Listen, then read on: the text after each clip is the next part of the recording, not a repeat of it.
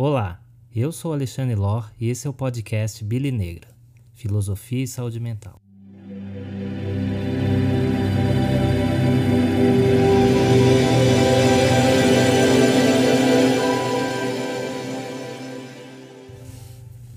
E o tema de hoje é a raiva. A raiva, a ira, é um tema bastante atual. Ainda mais se a gente pensar que a pandemia aguçou as nossas emoções, todos os fatos acontecendo e nossa impossibilidade de extravasar as emoções na vida normal fizeram com que elas aumentassem. Afinal, estávamos cerceados de executar as nossas emoções pela restrição de espaço, de ambiente físico, de contato social. E o que aconteceu? As emoções negativas como tristeza, raiva, irritação, ansiedade foram muito frequentes. É importante falarmos sobre a ira, sobretudo também se pensarmos que temos um processo eleitoral vindo aí para o final do ano. As polarizações, os ânimos acirrados, os cancelamentos e assim por diante. Quem ouve o podcast através do YouTube pode visualizar como capa do tema de hoje é a pintura Ivan, o Terrível, e seu filho Ivan em 16 de novembro de 1581, do artista russo Ilya Repin. Esse quadro mostra o czar Ivan, que após um acesso de fúria teria matado seu filho, furando-o com um golpe de cetro. Mas enfim, o que é a ira de que vamos falar hoje? Vamos começar por delimitar o objeto do nosso estudo de hoje. Vamos falar de uma ira no sentido mais amplo da palavra: a raiva, a irritação, o ódio, a fúria. Para o psicólogo Irving Staub, a raiva é um sentimento forte e negativo direcionado a um determinado objeto. Para Lactâncio, um escritor da Roma antiga, a ira é o impulso da alma que visa ser nocivo para aquele que foi ou quis ser nocivo. A pessoa raivosa vê o objeto de sua raiva como mal, imoral, perigoso ou uma mistura de todas essas coisas. Há quem separe a raiva em graus, desde aquela impensada que emerge no psiquismo como um impulso destrutivo e leva a pessoa a vociferar, quebrar coisas, agredir pessoas, até aquela raiva mais sutil, aquela que se guarda e se pensa, provinda de comentários irônicos, por exemplo.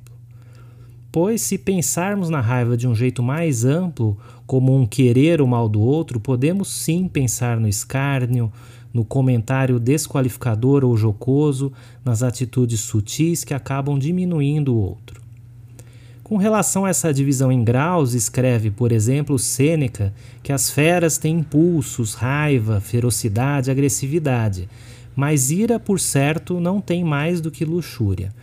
Parafraseando o vídeo, ele continua dizendo que o javali não se lembra da sua ira, a corça de fiar-se na corrida nem os ursos de atacar os fortes rebanhos.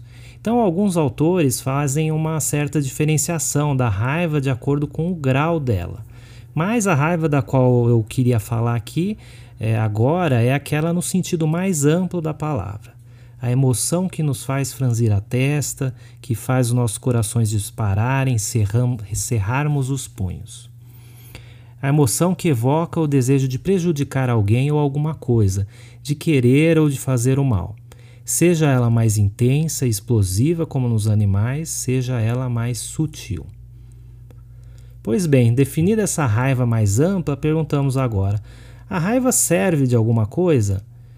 Bom, fisiologicamente, ela pode fazer sentido. Se pensarmos no cão que se sente em perigo, ele late, ele rosna. O gato mostra as unhas, arrepia os pelos, é, o ganso sai correndo, abre as asas, bica, os macacos gritam, arremessam coisas. Enfim, os animais, diante do perigo, sinalizam que estão prontos para entrar em combate. A raiva, assim, é, em sua raiz, uma reação ao perigo, uma reação àquele que quer fazer ou que te fez mal. Faz parte de uma fisiologia de luta e fuga. Com a raiva, o coração acelera, a face enrubesce, os nossos músculos se contraem. Tudo para preparar o corpo para se defender. Com nós, seres humanos, não é diferente. Quem, depois de um grande nervoso, nunca teve aquela dor de cabeça tensional? Com a raiva, estamos prontos para enfrentar a ameaça. Ela nos prepara para a sobrevivência, mesmo quando a situação não é exatamente de vida ou morte. A raiva é um tipo de emoção e as emoções elas servem para comunicar, para externar o nosso alinhamento, a nossa sintonia com o exterior. Então, se o bebê mama e ele fica feliz, satisfeito, sereno, se ele sente fome, ele chora, ele entra ali numa, num choro passional, raivoso. E ao longo da vida essa emoção vai se sofisticando. Se a criança é frustrada, ouve ou não, ela fica furiosa, com raiva, faz birra. Se ela vê a mãe, se ela ganha um presente, ela sorri, fica feliz. O homem demitido chora, aquele que ganha um aumento fica feliz e comemora com os amigos.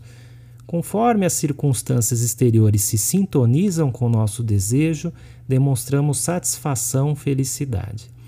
Se o contrário ocorre, surge a ira, a raiva, o aborrecimento. Desta forma, as emoções servem para comunicar a sintonia entre o nosso desejo, aquilo que queremos, aquilo que nos falta e o mundo exterior, aquilo que estamos recebendo. Desde o nascimento, de um jeito mais visceral, cru, como no exemplo do bebê, até a vida adulta, onde esses impulsos vão se tornando cada vez mais complexos, elaborados. Então a raiva, ela nos é natural. Não há quem tome um sopapo na cabeça e fique calmo.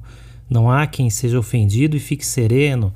Não há quem tome um pisão no pé e fique quieto. Bom, entre parênteses até há, como veremos mais adiante, mas o normal é manifestarmos algum grau de irritação, de raiva diante destes eventos ela é fisiológica, é normal sentirmos raiva.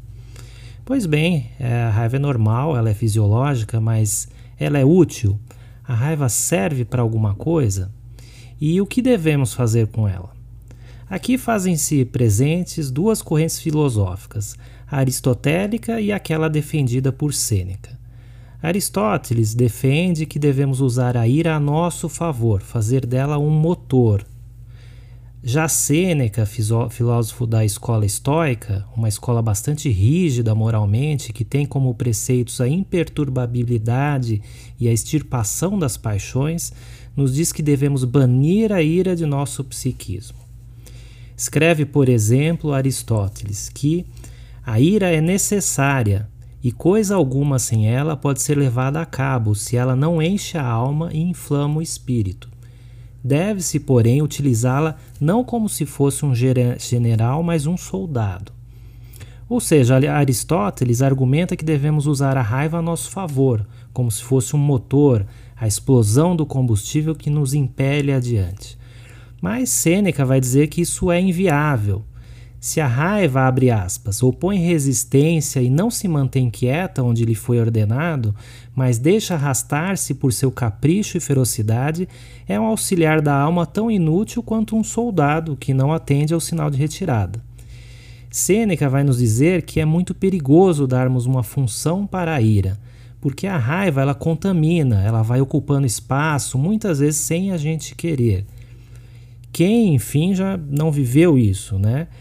Aquele pensamento ruim em relação a determinado fato, coisa ou pessoa que fica circulando na cabeça, a gente não consegue esquecer. A gente vai mastigando, ruminando, cozinhando ele e ele acaba ficando sempre ali, sempre presente, como se fosse um pano de fundo. E quando a gente vai ver, a gente está funcionando com ele como referência. Ah, aquela pessoa fez um mal para mim puxa, mas aquela pessoa e fica mastigando aquela raiva, você fica com aquele incômodo, com aquela injúria. Seja através de palavras atravessadas que alguém falou, de um mau humor, de uma irritabilidade constante. A alma não pode repousar tendo como seu guardião uma paixão, a ira, pois, como o próprio termo designa, a paixão nos domina, deixando de lado a razão. A paixão é aquela que nos leva, independente de nossa vontade. Ela nos deixa passivo, né? daí o termo também paciente, aquele que sofre e também aquele que se deixa intervir. E como é que a gente pode se sentir seguro se a gente confiar o nosso psiquismo à raiva? Né? Se a gente der uma função para ela na nossa mente. Há de viver numa tirania aquele que cai na servidão de alguma paixão. Então, Sêneca vai nos falar isso, que a raiva é muito instável, que ela contamina, que ela não pode ser controlada e por isso mesmo que a gente não pode dar uma função para ela no psiquismo, a gente não pode usar ela. Seguindo, Aristóteles diz que certas paixões, se alguém faz bom uso delas, valem por armas. Ao que retruca Sêneca, que isso seria verdadeiro se pudessem ser tomadas e largadas, tal como equipamentos bélicos ao arbítrio de quem se reveste delas. Mas essas armas que Aristóteles dá à virtude lutam por si próprias, não esperam o manejo. São elas que dominam, não são dominadas.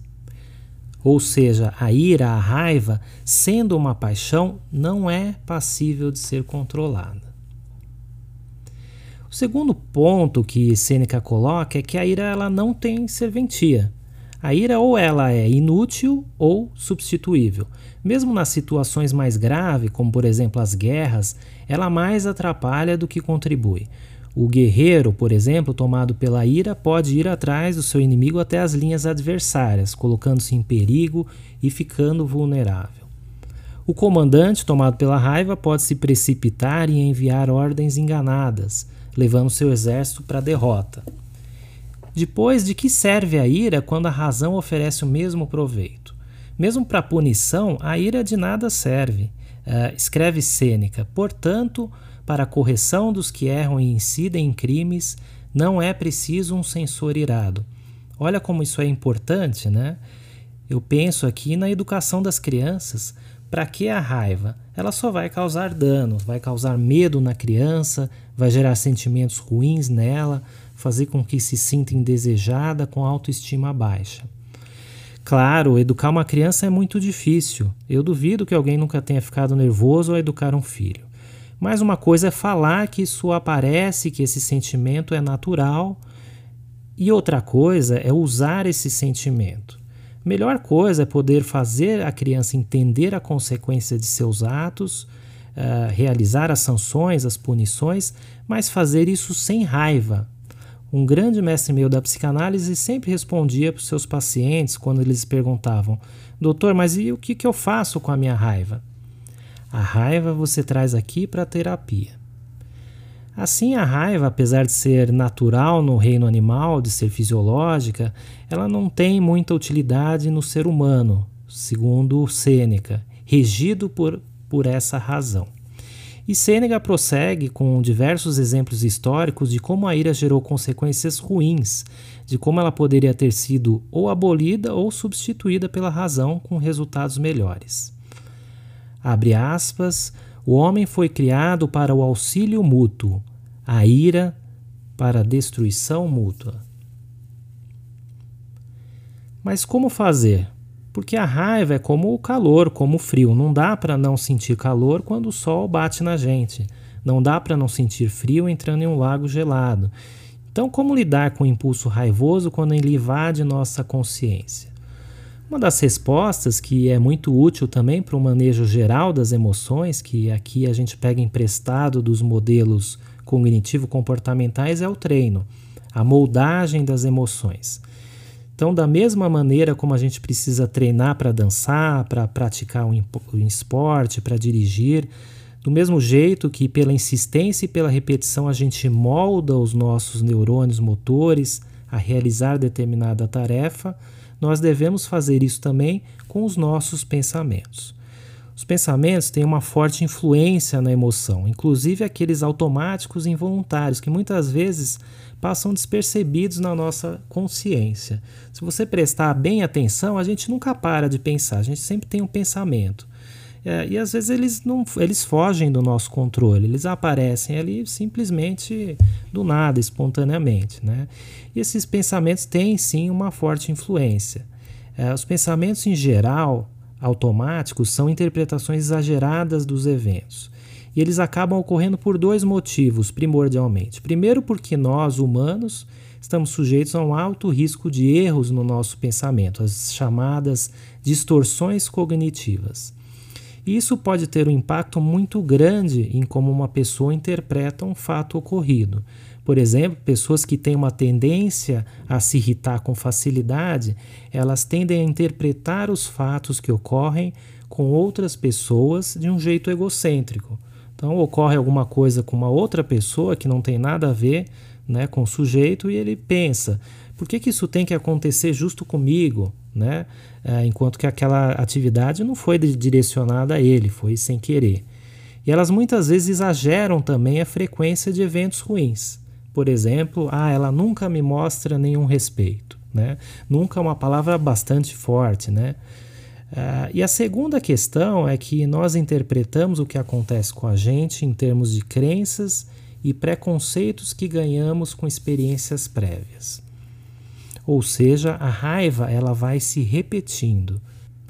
Se vivenciamos algo com raiva, se tivemos modelos raivosos no passado, repetimos isso.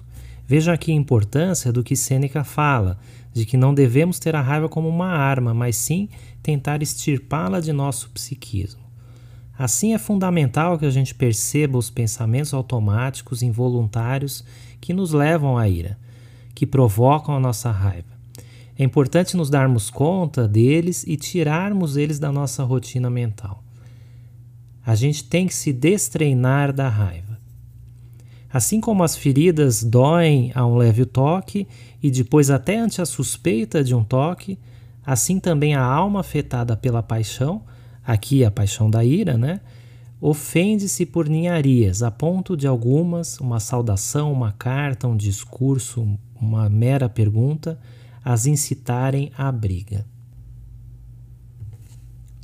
Sêneca nos dá outras dicas de como lidar com a ira. Abre aspas. Tomemos cuidado para não receber uma injúria, dado que não sabemos suportá-la.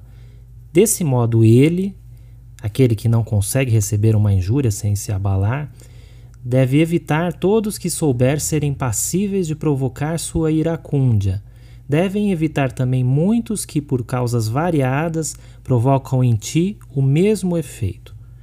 O soberbo te ofenderá pelo menosprezo, o petulante pela injúria, o invejoso pela malignidade, o briguento pela contestação, o jactante e mentiroso pela leviandade.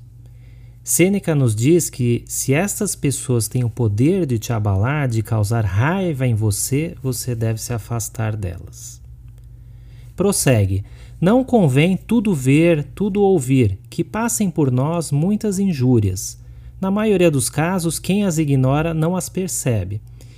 E se pararmos para pensar, a raiva faz parte do nosso dia a dia.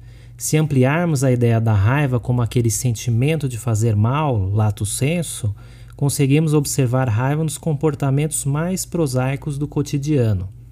Aquela fechada no trânsito, a pessoa que fura a fila pensando só em si, a negativa de uma pessoa em fazer negócio porque ela não quer ver concorrência, a resposta ríspida, as opiniões negativas, o sarcasmo, a arrogância. Podemos enxergar raivas em diversas ocasiões mesmo que em muitas delas essa raiva não tenha sequer surgido por completo na consciência daquele que a executou.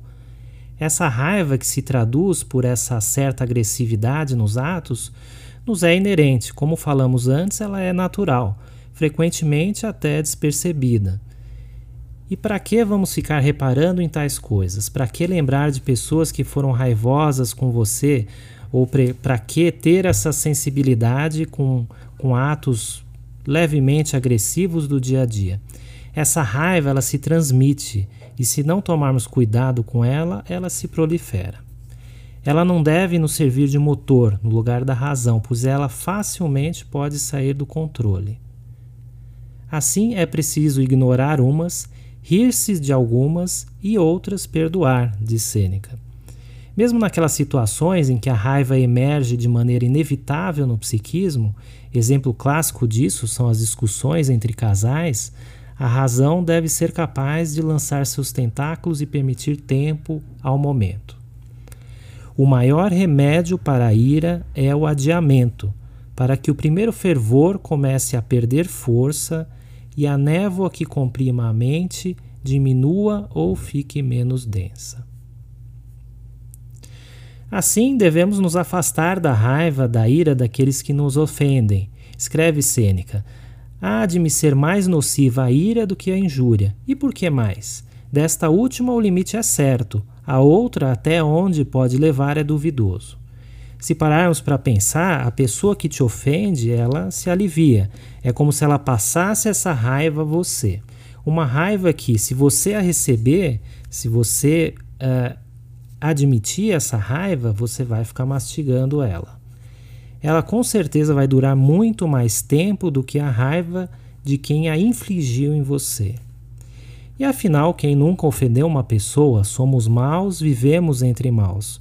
Apenas uma coisa pode nos tornar serenos: um pacto de mútua condescendência.